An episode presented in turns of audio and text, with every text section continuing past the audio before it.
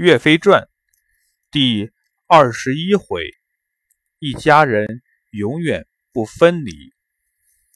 话说，岳飞兄弟五人通过了第二场考试，并且岳飞在徐仁和刘都院的帮助下，准备回归故乡汤阴县。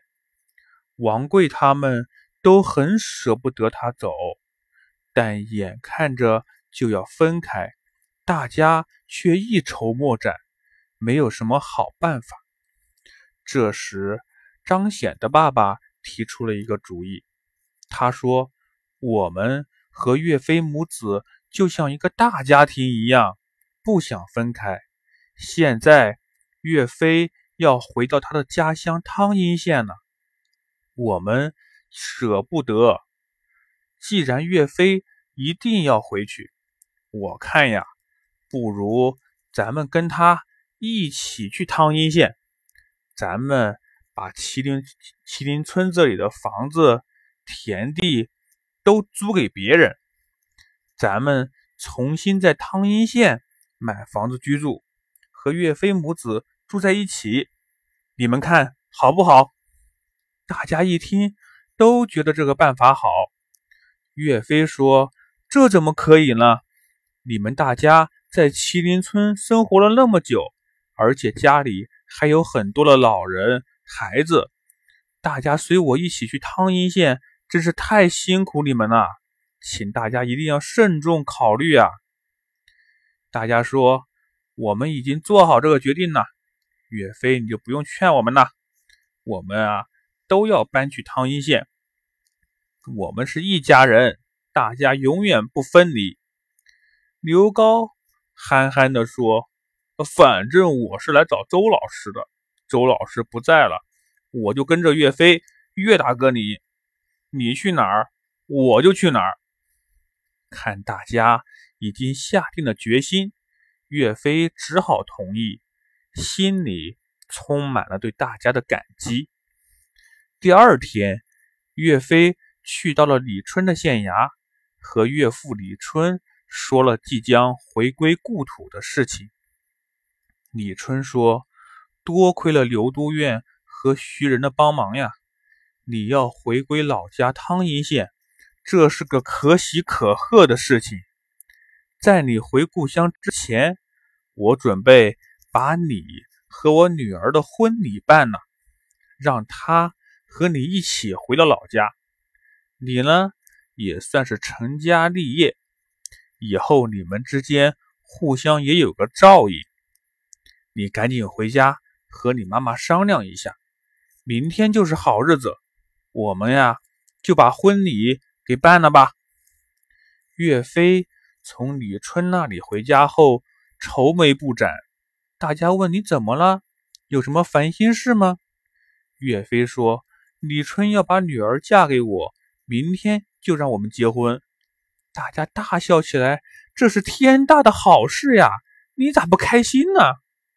岳飞说：“明天时间太仓促了，我现在什么都还没准备呢。”王贵的爸爸说：“岳飞，你放心，我们这里呀都有现成的东西，保证给你的婚礼办得风风光光、热热闹闹的。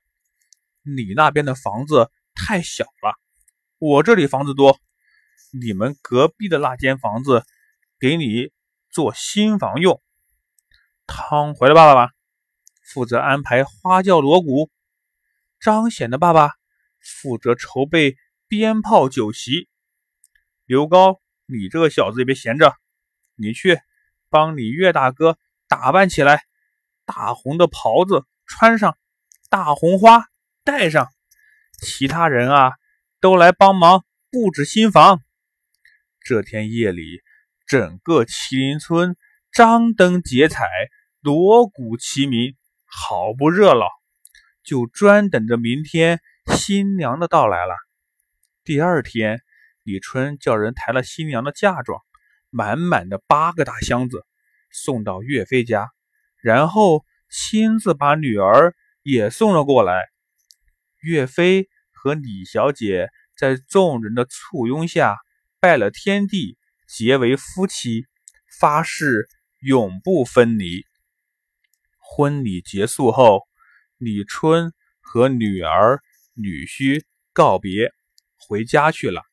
第二天，岳飞带着兄弟们一起去拜访岳父李春，感谢他把女儿嫁给岳飞，并向李春辞行。大家回来之后，各自回家准备。又过了三天，岳飞、王贵、汤怀、张显、刘高五户人家，一共一百多人，一百多辆车子，齐聚麒麟村口。大家与村民告别，一群人浩浩荡荡地向汤阴县进发。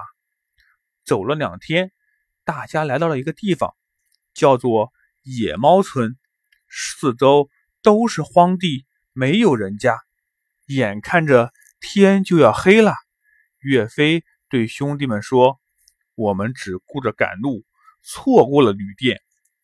这里四处荒芜，咱们夜里怎么住宿呀？”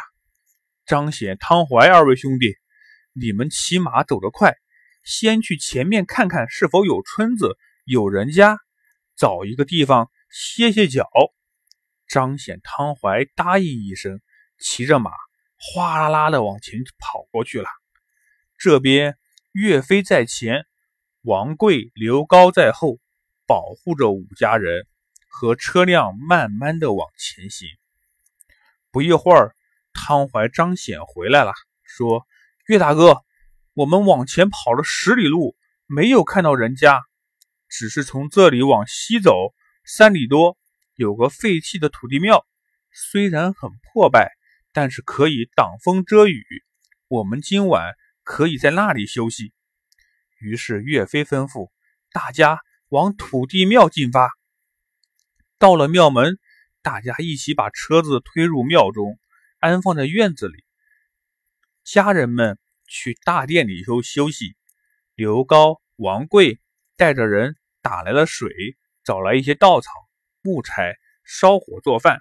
天慢慢的黑了，大家都吃饱了饭。刘高还独自一个人拿着大碗，不停的喝酒。岳飞说：“不要喝了，古人说‘清酒红人面，财帛动人心’呐，这是什么意思呢？就是喝酒啊，会让人喝醉，耽误正事儿；金银财宝会让坏人。”起坏心思，这里是荒郊野外，我们又带了不少的财物，武家人的钱财都在这里呢。如果有什么意外，那可就不得了了。等到了汤阴县，安全了，随便你喝多少酒，我都不会管你。刘高说：“岳大哥，你也太胆小了。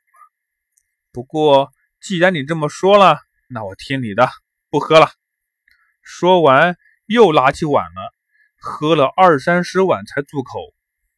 慢慢的，大家竟已经进入了梦乡。岳飞对兄弟们说：“今晚咱们五个人可不能睡。他们为什么不能睡呢？他们五个要做什么事情呢？小朋友们，咱们啊，下回再说。”